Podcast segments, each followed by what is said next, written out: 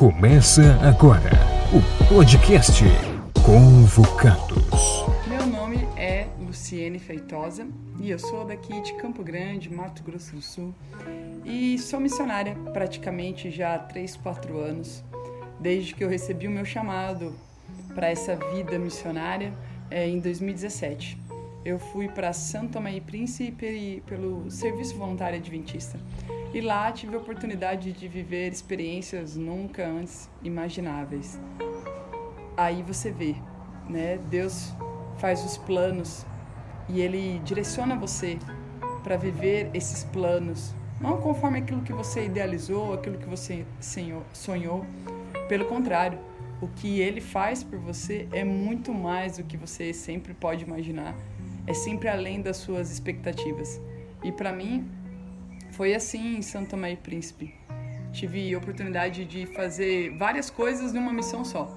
Eu fui missionária evangelista, eu fui professora voluntária, daquelas que faz tudo, sabe? Professora de artes, educação física, monitora. É, desenvolvi um projeto também, Amigos do Saber, com alfabetização de crianças de 7 anos mais ou menos, até os seus 15 anos, por um período de praticamente 5, 6 meses. Foi uma experiência incrível, porque eu tive que aprender a ser professora. Eu sou formada em geografia, bacharelado e gestão de marketing, então não tem nada a ver com professora.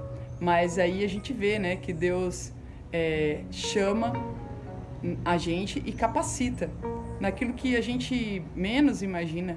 Ele vai nos dar as habilidades certas e nos ajudar a desenvolver aquela missão e aquele chamado que ele colocou à nossa frente.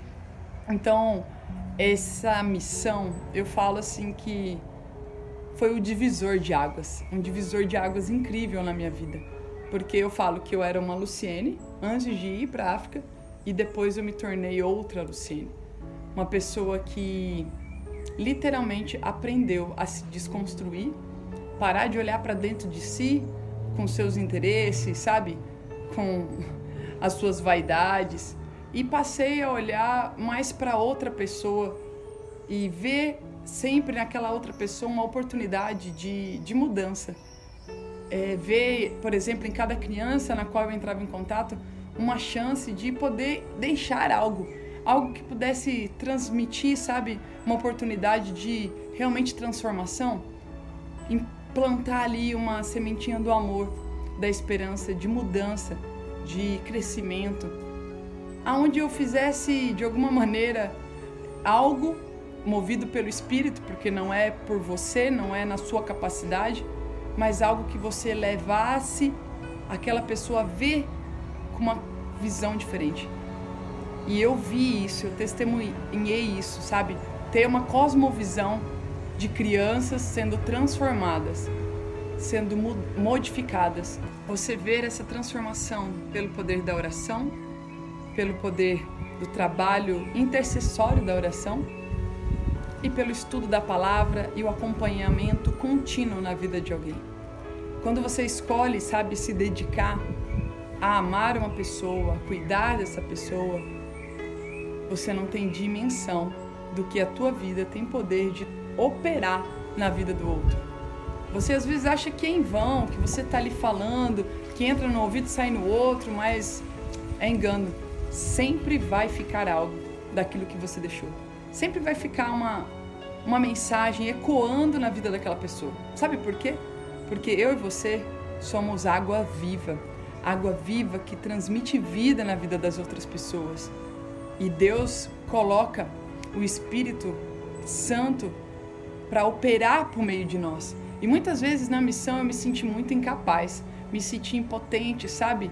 É, sem condições de, de criar coisas ou, ou ter habilidade suficiente. Mas foi ali aprendendo a ser dependente dele, aprendendo a construir, a pensar, a idealizar, a me sujeitar à vontade dele. Eu vi que grandes coisas ele poderia fazer por meio de mim e por meio das pessoas que estavam ali comigo. Uma das provas disso que eu tive foi quando eu conheci um menininho que a gente chamava de 28. Era o nome de casa dele, né? mas o nome dele de verdade é Delay. Quando eu vi ele pela primeira vez, todo sujo, com um short imundo amarrado com um cadarço, é, uma blusa imunda também, só com aquela barriguinha de fora, descalço.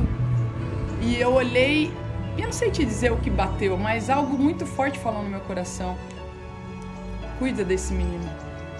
E ali eu comecei um trabalho, um trabalho que estava acima das minhas habilidades. Eu comecei até meio que desenvolver um papel de mãe na vida daquele menino. Os pais dele eram alcoólatra. Então tudo que os pais tinham, eles colocavam na bebida. Trocava a bebida por tudo. Então assim, eles mal tinham o que comer. O menino não estudava, com seis anos nunca tinha ido para uma escola. E por conta disso, os amigos que iam para a escola a pé, que estudavam na escola pública lá, é, chegavam da escola e ensinavam ele algumas coisas. E foi com seus amigos que ele aprendeu a contar de 1 a 28. E esse virou o apelido dele porque ele aprendeu a contar de 1 a 28.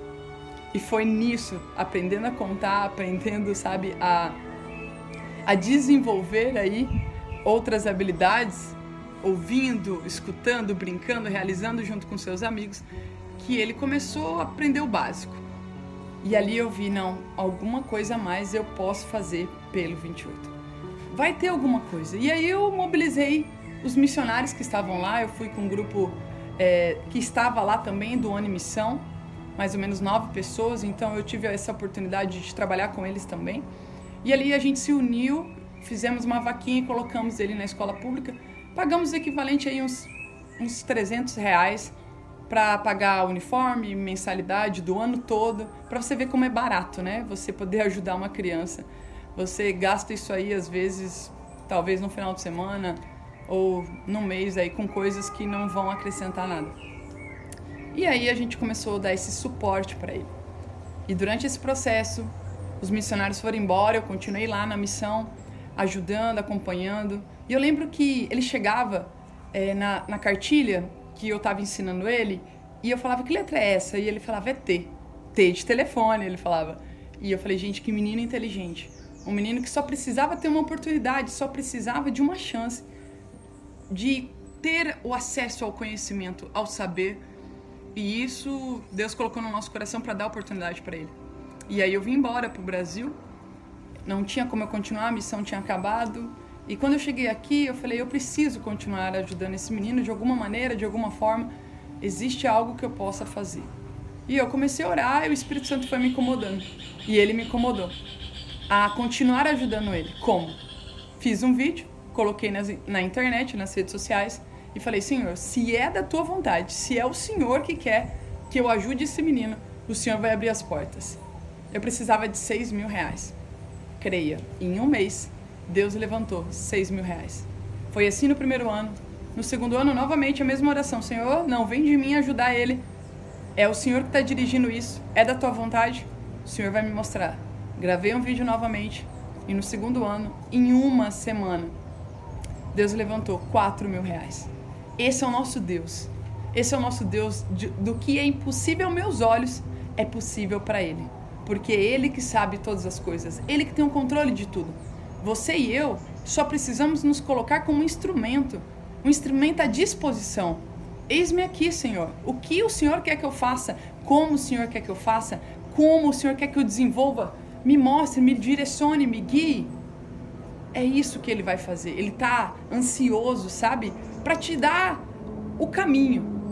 Porque a direção, ele sempre te deu. E a direção, sabe onde que tá? Tá na Bíblia porque lá ele fala que te conhece mesmo antes de você nascer. Ele já tinha tudo traçado para tua vida. Ele sabe o que está no teu coração, o que está na tua alma, o que você sonha em, em, em realizar. Ele conhece muito bem você. E hoje eu posso te dizer, é por meio do Espírito Santo, por meio de ajuda de pessoas, que o 28 está estudando na escola adventista. E esse ano ele está indo por terceiro ano consecutivo de estudo. Eu vou estar começando agora uma nova campanha para levantar esses recursos e eu tenho certeza que quem vai dar essa resposta não sou eu, mas como sempre o Espírito Santo. essa foi uma das experiências que mais marcou nessa missão. Ter a chance de adotar espiritualmente e emocionalmente e intelectualmente uma criança, que é o 28. Que se tornou para mim um filhinho do coração. Mas eu sei que eu não posso estar lá sempre, mas eu posso continuar levando a mensagem a ele e a outras pessoas. E eu sempre costumo dizer uma frase que é, é clara na minha vida. Eu não posso mudar o mundo todo, mas o mundo de uma pessoa eu posso mudar. E a escolha sempre vai ser o quê? Minha. Eu querer ajudar e servir a quem precisa. Era assim que Jesus vivia. E eu quero motivar você a aprender com o método de Cristo, de que ele olhava a necessidade do outro, ele se tornava amigo daquela pessoa e depois ele dizia: "Segue-me". E esse é, é o meu convite para você você olhar para outra pessoa que está do teu lado, que às vezes precisa de uma palavra, de um sorriso, de uma oração. Entender as necessidades daqueles que estão ao seu lado, às vezes que você não está enxergando, porque às vezes você está muito ocupado, preocupado em cuidar só da sua vida. E aí, depois que você começar a viver alegrias, relações de vitória, de provas, de crescimento com essa pessoa, você vai poder dizer a ela: segue, segue esse Cristo, que é quem tem me guiado nesse caminho de provas e desafios. Vivemos dias de lutas, mas a glória e a promessa já foi garantida, porque Ele nos dá essa vitória. Esse é meu convite para você, missionário, para você ouvinte aqui. Abra seu coração, abra sua mente e deixe Ele te conduzir para todo o caminho da sua vida. Você aceita? você entrega? É só apenas você fazer uma escolha. Um forte abraço e muito obrigada por você que está aqui acompanhando e que Deus continue conduzindo seus passos.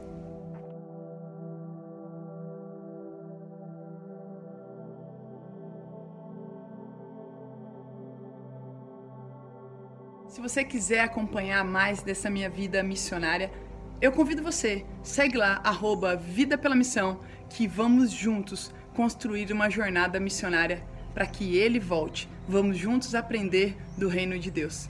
Um forte abraço.